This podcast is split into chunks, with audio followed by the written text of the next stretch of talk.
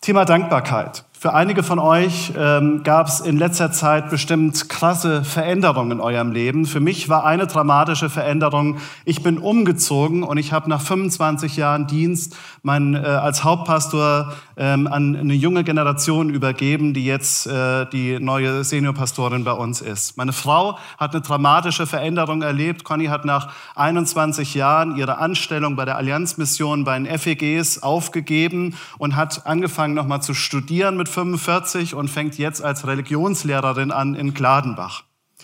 Ich meine, vielleicht kennst du das auch, ja, dass du im vergangenen Jahr, vielleicht hast du Beziehung zu einem geliebten Menschen verloren oder ein Bekannter von dir ist gestorben oder du hast einen Job gewechselt oder verloren oder negative Änderungen erlebt. Vielleicht hast du aber auch deine Hoffnung im vergangenen Jahr verloren. Vielleicht guckst du dir unsere Welt an und sagst dir, hey, der Zustand von der Welt, Mann, wenn ich Tagesschau gucke, das hat sich extrem verändert. Die Menschen haben immer mehr ihr Vertrauen, immer mehr ihren Glauben verloren.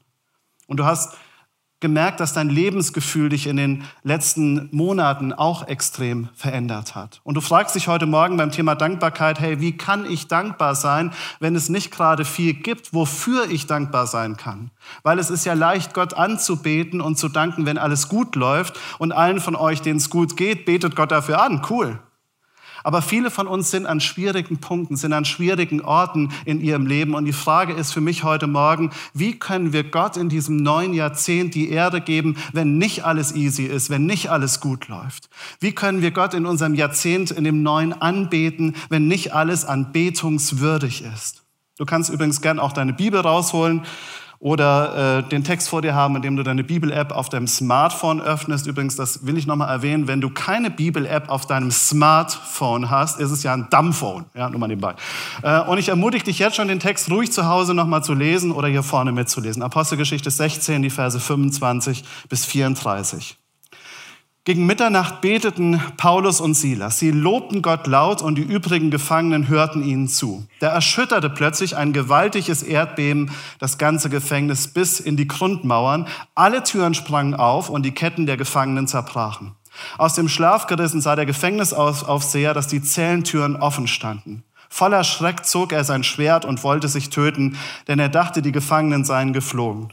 Töte dich nicht, rief da Paulus, wir sind alle hier. Der Gefängnisaufseher ließ sich ein Licht geben und stürzte in die Zelle, wo er sich zitternd vor Paulus und Silas niederwarf.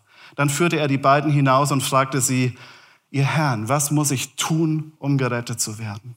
Glaube an den Herrn Jesus, dann werden du und alle, die in deinem Haus leben, gerettet, erwiderte Paulus und Silas. Sie verkündeten ihm und allen in seinem Haus die rettende Botschaft Gottes. Der Gefängnisaufseher kümmerte sich noch in derselben Stunde um Paulus und Silas. Er reinigte ihre Wunden und ließ sich mit allen, die zu ihm gehörten, taufen. Dann führte er sie hinauf in sein Haus und bewirtete sie. Er freute sich zusammen mit allen, die bei ihm lebten, dass sie zum Glauben an Gott gefunden hatten.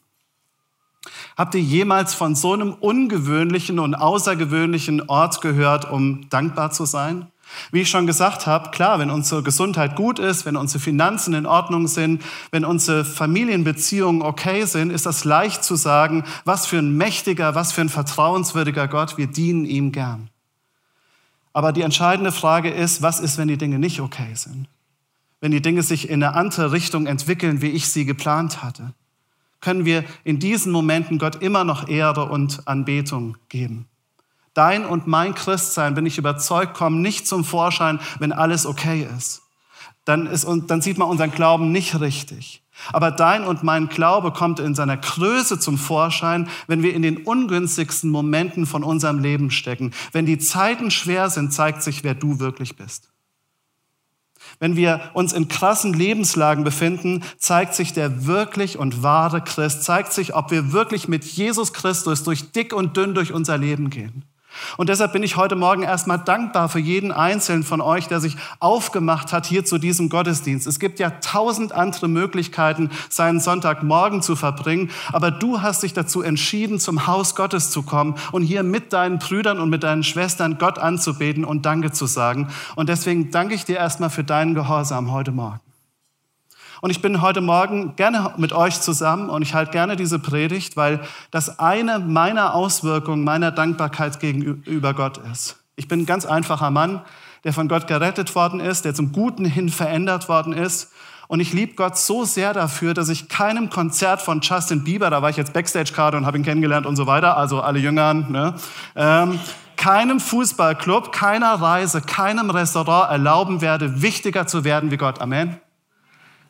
Ähm, denn kein Fußballclub, kein Restaurant hat je meine Rechnung bezahlt. Kein Künstler hat je meinen Körper und meine Seele geheilt. Kein Star hat mich je vom Bösen befreit. Aber Jesus hat das gemacht und deswegen kann ich nur reinrufen in diesen Morgen, Halleluja. Danke Jesus, dass du mich gerettet hast. Was für ein mächtiger Gott, dem wir dienen dürfen. Unglaublich. Er ist heilig. Er regiert. Er ist Jahwe. Er ist unser allmächtiger Gott. Amen, Amen, Amen. Jesus ist unser Herr. Amen. Und wir finden in diesem Text Silas und Paulus zwei Nachfolger von Jesus. Der Apostel Paulus ist für mich einer der beeindruckendsten Christen überhaupt. Er hat angefangen, erstmal Christen zu verfolgen und Gott hat ja seinen Auftrag selbst grundlegend verändert. Paulus hat ganz große Passagen vom Neuen Testament geschrieben und wegen seiner Gehorsamkeit gegenüber dem Kreuz und seiner Gehorsamkeit gegenüber Jesus weil er die gute Nachricht gepredigt hat, weil er ohne Ende gute Taten getan hat, weil er das gemacht hat, was Gott von ihm wollte, deswegen findet er sich wieder im Gefängnis. Was passiert, wenn du dich entscheidest, das zu machen, was Gott von dir möchte und auf einmal dein Leben gar nicht mehr so gut läuft? Manche von uns denken dann zurück an die Tage, wo wir noch keine Christen waren, wo wir noch nicht Jesus nachgefolgt sind. Und es fühlt sich so an, als ob wir damals nicht so benachteiligt gewesen wären. Und wir fragen Gott, damals, als ich verloren war, sag mal, als ich weit weg von dir war, äh, mir kommt das so vor, als ob ich in der Zeit weniger Schwierigkeiten gehabt hätte, als jetzt, wo ich dir folge. Oder täusche ich mich da? Das erinnert mich an eine Frau, die gesagt hat, ich folge Gott nun schon seit 20 Jahren und hatte in der Zusammenstoß, äh, in der Zeit noch nie einen Zusammenstoß mit dem Teufel. Und der Pastor antwortet ihr, das kann ich gut nachvollziehen, denn du läufst mit ihm. Es ist unmöglich, Satan entgegenzutreten, wenn du mit ihm läufst. Ja, von letzte Woche nochmal, Epheser 6. Ne? Und es gibt Leben, die laufen in dieselbe Richtung wie der Teufel. Und wenn wir dann eine Entscheidung treffen, mit Jesus zu leben, dann ändert sich unsere Richtung und es beginnt ein Kampf, der nicht zu unterschätzen ist. Es ist gut, dass ihr letzte Woche darüber geredet habt. Denn ähm, die Bibel macht uns ja klar, dass wir keine Angst davor haben müssen, mit Menschen irgendwie wegen unseres Glaubens aneinander zu geraten. Das ist gar kein Problem. Das, das kriegen wir irgendwie hin. Aber die geistlichen Kämpfe, das ist eine ganz andere Liga und da brauchen wir geistliche Kampfführung für. Meine Frau könntet ihr fragen, die lange in der Missionsgesellschaft gearbeitet hat. In anderen Ländern ist das ganz normal. In Deutschland leben wir das überhaupt nicht. Ja? Geistliche Kampfführung, pff, wissen wir überhaupt nicht, was das sein soll. Ja? Ähm, deshalb so wichtig. Also wir finden diesen Mann, der Gottes Richtung geht, der Jesus nachfolgt, der sich für die gute Nachricht einsetzt, im Gefängnis. Er sitzt in der Zelle mit einem anderen Gefangenen namens Silas. Und was passiert, wenn ein Nachfolger Gottes tut, was Gott sagt und dann in Schwierigkeiten kommt? Die meisten von uns finden erstmal ganz schnell den Weg raus aus den Schwierigkeiten. Da setzen wir ja enorme Energien für frei. Oder wir beklagen uns direkt bei Gott. Gott, warum bin ich auf einmal im Gefängnis? Ja, ich habe doch nur das gemacht, was du gesagt hast. Gott, wenn du real bist, warum erlebe ich dann Verfolgung? Gott, wenn du zu dem stehst, was du gesagt hast, warum bin ich in diesem Moment oder in diesem Lebensabschnitt, der fast unerträglich ist für mich? Gott, ich liebe dich, ich gehe mit dir durch dick und dünn, aber warum lässt du diese Benachteiligung zu? Warum lässt du diese Schwierigkeiten in meinem Leben zu? Ich kann diese Frage nicht beantworten, aber ich weiß eins, wir leben in einer gefallenen Welt. Wir leben in einer Welt, die vom Teufel und von der Sünde regiert wird. Und weil das so ist, passieren diese Dinge. Und wenn diese Dinge passieren, guckt sich Gott an, wie seine Nachfolger auf Verfolgung, auf Schwierigkeiten, auf Probleme reagieren. Jeder von uns kann den Kurs verlassen. Jeder kann ärgerlich werden. Jeder kann rebellieren. Jeder kann in sein altes Lebensmuster zurückkehren. Aber in den tiefsten und in den dunkelsten Momenten der Verfolgung, was wir in diesen Momenten tun, Gemeinde, das definiert uns. Und in der Bibel finden wir die beiden Männer um Mitternacht. Sicherlich nicht nur eine chronologische Mitternacht, sondern auch eine Mitternacht der Seele. Eine Mitternacht in ihrem Leben, weil sie sich daran erinnern, wozu Gott sie berufen hat. Aber dieser Ruf hat ihnen große Nachteile gebracht. Aber was machen die nun um Mitternacht? Gut, dass du fragst. Sie beten gemeinsam. Sie sagen also in dieser Mitternacht, weißt du was? Lass uns beten. Lass uns zu Gott gehen. Alles, was in meinem Leben passiert und in dieser Welt, lass uns jetzt nicht diskutieren, lass uns nicht eine Liste, wie wir Deutschen das machen würden, von Lösungsansätzen aufstellen, sondern lasst uns einfach beten. Lasst uns erstmal zu Gott gehen, weil wenn irgendeiner die Situation ändern kann und Dinge umkehren kann, dann nur Gott. Amen. Bei mir in der Gemeinde ist ein bisschen mehr, dass, ich weiß, dass ihr da seid, ja? Ja. Und ich danke Gott, dass ich eine betende Großtante, dass ich eine betende Oma hatte. Und ich glaube, einige von uns sind in diesem Gottesdienst, weil wir eine betende Mutter oder Oma oder Uroma hatten. Irgendeiner hat für dich als VIP gebetet, als besonders wichtige Person in seinem Leben. Diese beiden Männer entscheiden sich zu beten. Gebet ist ja nicht formal. Gebet ist nicht das, was ich als Kind, da war ich mal in der Gemeinde, erlebt habe. Jede Woche beteten dieselben Leute dasselbe Gebet und die veränderten dann ihre Stimme und ihre Worte, so wie im 18. Jahrhundert, so wie ich das nie zuvor im Leben gehört habe. Vater, wir kommen nun erneut zu dir, unser Kopf ist gesenkt in den Staub der Erde. Und ich habe mich gefragt, über was reden die da? Und natürlich habe ich mich lange Zeit nicht getraut, auch wo ich zum Glauben gekommen bin, laut zu beten, weil ich immer dachte, ich muss diese andere Sprache lernen oder ich muss erstmal mit einer Zeitmaschine fliegen. Ich hatte noch nicht verstanden, dass Gebet ganz simpel einfach Gespräch mit Gott ist. Und du kannst mit Gott da reden, wo du gerade bist, so wie es dir gerade geht, egal wo du bist. Und wenn du zu Gott sagst, ich brauche dich, er hört dich, das ist Gebet. Gott, ich liebe dich, das ist Gebet. Gott, ich weiß nicht weiter, das ist Gebet. Gott heile unsere Welt, das ist Gebet. Und du kannst im Auto oder in der Dusche sein, egal wo, du, dort kannst du beten. Und ich danke Gott, dass im Gebet Power ist. Und diese Männer haben nicht nur dafür gebetet, dass sich ihre Situation verändert. Das Gebet war nicht, dass Gott ihre Verfolgung aufheben soll. Die Bibel sagt ja, dass die Türen sich unerwartet abrupt öffneten. Und deshalb bin ich sicher, dass sie nicht gebetet haben, dass sich ihre Situation verändern soll, sondern Gott ändere mich in der Situation. Gott, würdest du meine Haltung in dieser Situation verändern? Jesus, wir beten dich an für deinen Tod am Kreuz, dass du das ausgehalten hast. Und wenn wir daran denken, wie du voller Liebe die Dunkelheit des Kreuzes ertragen hast, können wir dich nur bitten, würdest du uns erlauben, unsere Situation durch dieselbe Gnade Gottes auszuhalten und zu durchleiten. Verfolgung als Geschenk.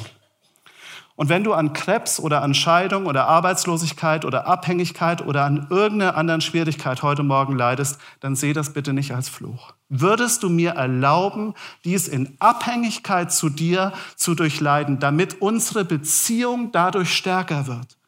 Und ich will dich immer noch anbeten, Gott, in den schlimmsten Momenten meiner Schwierigkeiten. Stell dir das mal vor. Die beiden beten und haben Anbetungslieder gesungen zu Gott im Gefängnis um Mitternacht. Und denkt daran, das war kein deutsches Gefängnis mit Muckibude, mit Fernseh auf dem Zimmer, mit einem gemütlichen äh, Bett. Das war ein echtes Gefängnis, ja. Du liegst da am Boden im Dreck, im Dunkeln und du frierst und es sind nichts als Tiere um dich rum. Ratten, Kakerlaken, es stinkt nach Pisse und du hast nicht seit Tagen nicht mal mehr ein Brot bekommen. Und was unterbricht die Eintönigkeit und die Kälte von diesem Ort? Welcher Sound ist da auf einmal zu hören? Gebete und Lieder. Oh mein Gott. Ich danke Gott für jeden Glaubenden hier. In der Mitte deines Mistes, in der Mitte deiner Dunkelheit, deiner Kälte, sagst du heute Morgen, weißt du was, Gott, egal wie mir es geht, du bist immer noch würdig und dir gebührt alle Ehre und Anbetung. Völlig egal, wie meine Schwierigkeiten heißen, weißt du was, Gott, ich will dich anbeten. Der Himmel hört dich. Gott sieht, wie du antwortest. Die Bibel sagt, sie beten und singen Gott zur Ehre. Und ich liebe den zweiten Teil des Verses, wo es heißt, und die anderen Gefängnisinsassen hörten ihnen zu. In deinem Umfeld sind eine Menge anderer Leute, die genau darauf achten, wie du mit Schwierigkeiten umgehst. Deine Familie nimmt das ganz genau wahr. Auch deine Schwester, dein Bruder, die vielleicht den perfekten Ehepartner geheiratet haben, die ein Traumhaus haben, die einen Sportwagen fahren, und du bist vielleicht äh, erst Silvester oder an Weihnachten oder am letzten Feiertag irgendwie daran erinnert worden, dass du nicht verheiratet bist, dass du nur ein Minivan fährst. Ja? All die Dinge, die dir normal gar nicht so wichtig sind, die, die dich normal nicht so interessieren, die fallen ja an Feiertagen meistens besonders auf. Und du nimmst auf einmal den leeren Stuhl in deiner Wohnung wahr. Und dann, dann denkst du daran, hey, wo war ich letztes Jahr, ja, an meinem Geburtstag, an, an Silvester? Und dieses Jahr machen mir gesundheitliche Probleme zu schaffen. Oder du denkst, dass deine Finanzen nicht so sind, wie sie sein sollten. Wie auch immer deine Schwierigkeiten sind, da sind andere Leute da draußen, die gucken sich das an und die fragen sich, wie wird er, wie wird sie wohl damit umgehen? Wie wird er, wie wird sie wohl auf den dunklen Ort, wo er sie drin ist, reagieren? Und die anderen Gefängnisinsassen hören auf einmal einen Sound, der für sie überhaupt keinen Sinn macht. Sie hören Dankgebete und Anbetungslieder für Gott und die Lage, in der sie sich befinden, spricht nicht gerade für ein solches Verhalten. Die Bibel erzählt uns, dass Paulus und Silas so in ihrer Situation reagiert haben. Und ich finde das ein tolles Beispiel für uns. Ich will mich im neuen Jahrzehnt dafür entscheiden, dass ich in meinen ängstlichsten und in meinen dunkelsten Momenten an meinen Herrn und Heiland denken will und was er für mich getan hat. Wäre das nicht toll? Wäre das nicht für andere Menschen ganz schön verwirrend? In Hiob steht ja, dass der Teufel zu Gott kommt und sie kommen miteinander ins Gespräch und der Teufel sagt, weißt du, ich bin die Erde abgegangen und habe mir angeguckt, wen ich zerstören kann. Und Gott sagt, ist die Hiob aufgefallen? What? Ja, der Teufel wusste vielleicht bis zu dem Moment nicht mal, wer Hiob ist. Ja, Gott stellt dem Teufel Hiob vor. Satan, das ist Hiob, Hiob, das ist Satan. Warum? Warum erzählt der Teufel Gott von Hiob? Die Bibel sagt, Hiob war ein Mann, der mit Gott durch dick und dünn durchs Leben gegangen ist, der Gott total geliebt hat und der richtig Achtung vor Gott gehabt hat. Warum erzählt Gott dem Teufel von ihm? Und der Teufel denkt, er kann ihn von Gott wegbringen, aber Gott weiß was von Hiob, was der Teufel nicht weiß. Gott weiß, dass Hiob ihn von ganzem Herzen liebt. Und egal was passiert und egal wie schlimm die Umstände sind, Hiob sagt immer noch, auch wenn der Teufel mich schlägt, will ich immer noch Gott vertrauen. Ja, hier gibt es Menschen im Raum, die durch unvorstellbare Schwierigkeiten gehen. Davon bin ich überzeugt. Aber du sagst, weißt du was, egal wie schlimm es ist, ich will Gott immer noch vertrauen. Halleluja, ich bete Gott an und du verwirrst den Teufel total damit. Er dachte, du würdest wieder anfangen zu trinken. Er dachte, du würdest das unmoralische Angebot annehmen. Er dachte, du würdest dich von Gott abwenden. Und wenn der Himmel sich umdreht, der Gläubige wird mehr zum Worshipper. Amen. Das Feuer bringt zum Vorschein, wofür du brennst. Wer du wirklich bist, kommt daraus, wofür du stehst. Gott wusste, dass Hiob ihn so liebt, dass egal wie, wie die Anfechtung auch sein würde, egal wie krass die Schwierigkeiten sind, die Bibel sagt, Hiob sagt, auch wenn ich geschlagen werde, ich vertraue immer noch Gott. Und der Teufel erlebt das. Wenn er die Hitze richtig aufdreht, wird der Gläubige mehr zu einem Worshipper, zu einem Beter. Lass doch die Anfechtung Anfechtung sein. Du kommst erst recht hier zum Gottesdienst. Weißt du, wenn ich, wenn, wie mir es schlecht geht und ich sage, ah, heute habe ich keine Kraft für den Hauskreis, dann gehe ich erst recht zum Hauskreis, ja, weil ich sage, nein, ich lass das nicht mit mir machen, ja, und meistens wird es der coolste Hauskreis, ja, weil ich sage, ich, ich lass mich davon nicht runterziehen. Du dienst Gott erst recht, du betest ihn umso mehr an. Du machst damit klar, was dir wirklich wichtig ist. Die anderen Gefangenen hörten ihnen zu. Und auf einmal ganz plötzlich gibt es ein Erdbeben und die Fundamente des Gefängnisses wackelten. Unerwartet, ohne Warnung. Nicht mal mit einer Erwartungshaltung von denen, die, die da anbeten und singen. Auf einmal gibt es ein Erdbeben. Und der Prozess, aus dem Gefängnis rauszukommen, startet. Die Fundamente wackeln, weil wenn Kinder Gottes anfangen, ihn anzubeten, baut Gott in dem Maße sein Haus in der Mitte unserer Gebete. Danke, danke. Oder einfacher gesagt, wenn Anbetung da hochgeht, kommt Segen runter. Wenn Anbetung dort hochgeht, findet Gott selbst seine Unterkunft inmitten der Anbetung seiner Kinder. Deswegen hasst es der Teufel, wenn die Kinder Gottes anfangen anzubeten. Er hasst es, wenn du in der Mitte deiner Schwierigkeiten dich entscheidest zu sagen, ich bete dich an, mein Gott. Halleluja, was immer auch passiert, ich, ich, ich bin bei dir. Wenn du das tust, dann bringst du Gott selbst mit in deine Lebenswirklichkeit hinein. Und Gott ist anwesend und auf einmal real von außen und innen erlebbar. Und wenn Gott auftaucht, sind deine Herausforderungen und Schwierigkeiten nachher nicht mehr dieselben. Du betest nicht an mit der Garantie, dass deine Herausforderungen und Schwierigkeiten sich in deinem Sinne verändern, aber du kannst nicht anbeten, ohne dass sich durch die Gegenwart Gottes irgendetwas verändert. Das ist nicht möglich. Es verändert sich was, wenn Gott anwesend ist. Entweder bei dir oder bei den Herausforderungen. Die drei Freunde in Daniel 3, Satrach, Mesach, Abednego, entscheiden sich Gott zu gehorchen, auch wenn du mitten im Backofen der Hitze bist. Gott befreit die drei ja nicht vor dem Feuerofen, vor dem Glutofen. Er lässt das zu, dass die drei da reingeworfen werden. Er befreit sie nicht vor ihren Problemen, sondern er taucht selbst auf im Problem, im Schmelzofen. Und die Leute, die das gesehen haben, haben auf einmal verstanden, dass ja nur Gott selbst die Jungs in dieser Hitze am Leben erhalten kann. Drei gehen rein, Vier laufen drin rum im Feuer, machen einen Moonwalk im Feuer und die Bibel sagt, wo die rauskommen, riechen die nicht mal nach Rauch. Ist keine Verbrennung an ihnen. Wenn, also nicht eventuell wenn, sondern wenn du dann aus deiner Herausforderung rauskommst, wirst du sagen, wie auch immer, da war einer mit mir drin. Der vierte Mann, Jesus, Jesus, Jesus, Jesus ist mit dir. Jesus ist mit dir. Jesus ist mit dir. Jesus ist mit dir. Sag das mal deinem Nachbarn. Jesus ist mit dir. Sag das mal deinem Nachbarn. Jesus ist mit dir. Er ist mit dir und egal was du erlebst, wenn Jesus mit dir ist, ist alles in Ordnung. Jesus schläft unten bei den Jüngern im Boot, ja, und der Sturm ist da. Wasser strömt in das Boot. Also Jesus schläft ganz unten im Boot. Ne? Die Bibel sagt, das Boot füllt sich mit Wasser. Jesus liegt unten im Boot, was gerade vollläuft. Ne? Also nochmal, das Boot läuft langsam voll mit Wasser. Jesus ist selbst ganz unten im selben Boot, was sich gerade mit Wasser füllt, tief am Schlafen, während das Boot sich mit Wasser füllt. Ne? Sie wecken Jesus auf. Kümmert dich das nicht, dass wir in den nächsten Minuten sterben werden? Das fragen sie den Sohn Gottes. Wer hat denn das Wasser gemacht? Wer hat denn das Boot gemacht? Kümmert es sich nicht? Und Jesus sagt ganz ruhig, Jünger, Wassersturm. Und der Sturm hört augenblicklich auf und Jesus fragt, wo ist euer Glaube? Und deshalb, ich weiß, dass das Wasser manchmal ins Boot strömt. Ich weiß, dass das Boot manchmal verläuft. Und ich verstehe, dass Situationen manchmal ziemlich aussichtslos und verrückt aussehen. Aber Jesus gehört die größte Ehre. Und wenn du und ich in der Mitte unserer schlimmsten Schwierigkeiten in unserem Leben sind, bitte lass uns entscheiden, dass wir uns dann daran erinnern wollen, dass Jesus mit uns an Bord ist. Und egal was passiert, ich werde mit Jesus nicht sinken, ich werde nicht ertrinken, denn der Kapitän der Meere ist mit mir an Bord. Amen. Die Bibel sagt uns also, dass plötzlich die Fundamente des Gefängnisses wackeln und alle Türen gingen auf und jede Kette, jede Fessel öffnet sich. Äh, einen Moment mal, Stefan. Willst du mir erzählen, dass die Aktion von zwei Männern ein ganzes Gefängnis aus den Angeln heben kann? Du meinst also, zwei, die an Gott glauben, können andere Menschen von ihrem Denken her so verändern, die nicht mal an Gott glauben? Ja, so wie es im Text steht, ist das so.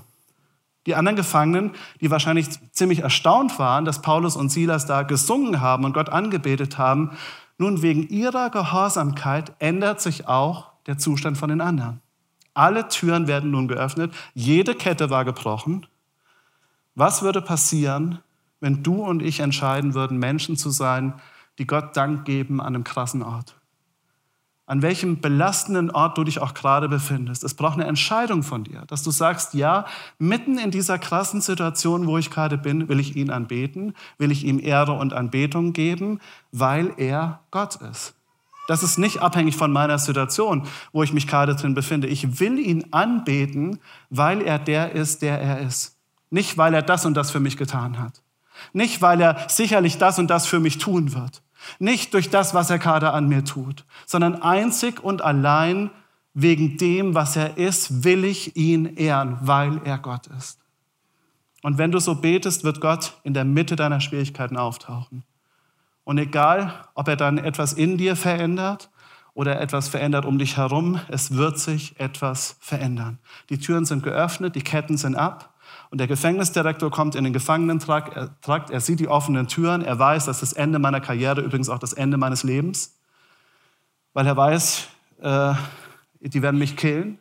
Und er will sich am liebsten selbst umbringen, weil er die Konsequenzen kennt. Und er will sich gerade selbst umbringen und sie sagen, stopp, tu dir nicht weh, weil wir sind noch alle hier. Wenn du, ein durchschnittlicher Mensch wie du und ich, in dieser Situation wärst und gerade frei gekommen wärst, hey Leute, wir würden ganz schön schnell auschecken aus dem Gefängnis, oder? Du und ich wissen, das wird es so bei uns sein. Wir werden schneller wieder Schalter weg. Aber die Bibel erzählt uns, dass sie da geblieben sind, obwohl Paulus und Silas sich nicht, nicht mal groß schuldig waren. Die hatten nicht mal großartig was verbrochen, sind sie trotzdem nicht abgehauen. Sie entscheiden, dort zu bleiben. Was passiert, wenn wir die Möglichkeit haben zu fliehen und trotzdem entscheiden zu bleiben? Was passiert, wenn du realisierst, dass andere, die in dieser Situation sind und nicht mal richtig schuldig sind, entscheiden sich zu bleiben? Was passiert?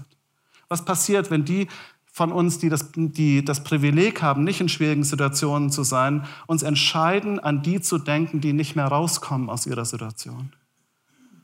Und wie oft haben das mir und Conny schon Leute gesagt, hey, wir merken, ihr, ihr tickt nicht gerade wie der Durchschnitt. Ja? Und ich will euch nicht zu nahe treten, aber ihr scheint, äh, es scheint, ihr lebt und denkt irgendwie anders. Ja?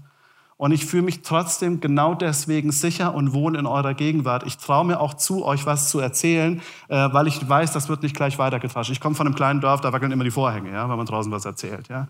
Also das ist bei uns nicht so. Und dann, nehme ich, und dann nehmen sie vielleicht in manchen Dingen sich ein Vorbild und verändern ihr Leben auch so. Also nur, dass du das verstehst, nicht durch uns selbst, sondern durch die Güte Gottes, durch die Gnade Gottes bist du verändert worden. Und das merken die anderen. Die anderen merken, dass Jesus durch dich durchscheint, wenn du mit Jesus gehst, dass du zum Vorbild wirst.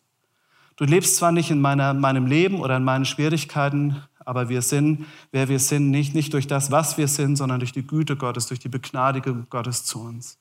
Und wir beten Gott auch damit an, dass wir denen helfen, die in unseren früheren Situationen waren und nicht mehr im Leben weiterkommen. Und unter und die unter uns, die von Jesus geheilt worden sind, sollen denen aufhelfen, die nicht wissen, wie sie weiterkommen, richtig? Die Jungs bleiben in dieser Situation. Die Gefangenen bleiben da, wo die anderen sind. Wir gehen nirgendwo hin. Du brauchst dich nicht umzubringen. Und die Reaktion dieser Männer erstaunt ihn total. Warum im Alles in der Welt seid ihr hier geblieben? Und sie antworten, es geht nicht um uns, sondern es geht um Gott. Er hat alle Türen aufgemacht. Und sein Hauptanliegen ist, dass Menschen gerettet werden. Ich kann die gute Nachricht nicht weitergeben, wenn ich irgendwo alleine rumlaufe oder wenn ich überall abhaue. Ich breche nicht aus, damit ich sagen kann, guckt mal, liebe Gemeinde, ich bin ausgebrochen aber ich breche aus, damit ich das weitergeben kann. Ich habe empfangen und deshalb kann ich weitergeben. Ich bin befreit worden und deshalb kann ich anderen helfen, zur Freiheit zu finden. Ich bin geheilt worden und damit kann ich auch für andere beten, damit die geheilt werden. Alles egozentrische, lass mich das mal so sagen, in unserer Zeit ist nicht okay. Nur, dass ihr das nochmal gehört habt, ja. Manchmal geht das ein bisschen verloren. Alles egozentrische ist nicht okay. Es geht nur noch in der Gesellschaft um mich, mich, mich als Individuum. Es geht, ja, es geht um meine persönliche Beziehung zu Gott. Ja, die muss ich haben und pflegen, aber wir sind eine Gemeinschaft der Gläubigen, eine Gemeinschaft Gottes. Wir sind auf der Titanic und du kannst nicht sagen, das interessiert mich nicht, das Loch ist auf der anderen Seite, ja, sollen die mal gucken, wie, wie sie weiterkommen, ja. Sondern Geschwister, wir sind alle gemeinsam in diesem Boot. Und wenn da ein Loch auf der einen Seite ist, ist auch ein Loch in deinem Boot. Ach, das mit Pegida, das ist ja so schlimm in Deutschland, auch die ganzen Anschläge in Europa. Ach, das ist aber nicht meine Realität hier in Butzbach. Klar, das tut mir alles ganz leid, das trifft mich auch irgendwie. Hey, da ist ein Loch im Boot. Und wenn der Körper Christi nicht in der Weise antwortet, wie sich Jesus das denkt, ist das nicht okay. Ich will es heute nicht mehr besprechen, wie wir das tun müssen, aber ich glaube ganz fest daran, dass der Körper Christi reagieren muss, dass wir einen Unterschied machen müssen in Butzbach, in unserer Gesellschaft. Gebet ist Gebet. Fasten ist Fasten. Zu Gott zu rufen, hilf uns es, zu Gott zu rufen. Einfach den Kanal zu wechseln, um eine Reaktion zu umgehen, ist nicht richtig. Ich komme zum Ende. Dann führte er die beiden hinaus und fragte sie, ihr Herrn, was muss ich tun, um gerettet zu werden? Glaube an den Herrn Jesus, dann werden du und alle, die in deinem Haus leben, gerettet, erwiderte Paulus und Silas. Sie verkündeten ihm und allen in seinem Haus die rettende Botschaft Gottes. Der Gefängnisaufseher kümmerte sich noch in derselben Stunde um Paulus und Silas. Er reinigte ihre Wunden und ließ sich mit allen, die zu ihnen gehörten, taufen. Dann führte er sie hinauf in sein Haus und bewirtete sie. Er freute sich zusammen mit allen, die bei ihm lebten, dass sie zum Glauben an Gott gefunden hatten. Zu welcher Reaktion, zu welcher Emotion führt das beim Gefängnisaufseher? Er wird dankbar und er freut sich und er betet Gott an an einem krassen Ort. Es führt zu Dankbarkeit und Anbetung in unserem Leben. Und deswegen lasst uns das jetzt auch tun. Gott so richtig anbeten in der Mitte unserer Situation. Egal wie dir es heute Morgen geht, steh auf und bete Gott an. Und für einige von euch wird das eine Herausforderung sein, das zu tun. Und eine, einige von euch werden sagen, hey, Gott so richtig von Herzen anzubeten, das ist nicht so mein Stil. Aber wenn hm, das Normale für dich ist, bitte ich dich, das auf einen anderen Level zu bringen. Hm, Und wenn du bisher nur so gemacht hast, dann bitte ich dich jetzt das zu tun. Ich bitte dich heute Morgen einen Gang hochzuschalten. Denn in der Mitte von allem, was passiert in unserem Leben, in unserer Welt, haben wir immer noch einen anbetungswürdigen Gott. Wie auch immer das aussehen mag. Gott ist auf, der, auf dem Thron des ganzen Universums und er ist immer noch heilig und er ist immer noch mächtig und er ist immer noch unglaublich und es ist immer noch Jesus, an den wir glauben. Anbetung ist nicht von meiner Situation abhängig. Herr, wir wollen dir nochmal Danke sagen für alles, was du bereits getan hast. Danke auch für alles, was du noch tun willst. Aber Gott, selbst wenn du nichts mehr tun würdest, selbst wenn du dich nicht mehr in unserem Leben bewegen würdest, beten wir dich trotzdem an für das, was du bist. Du bist unser Retter. Du bist unser Herr. Du bist unser Gott. Und wir danken dir in Jesu Namen. Amen.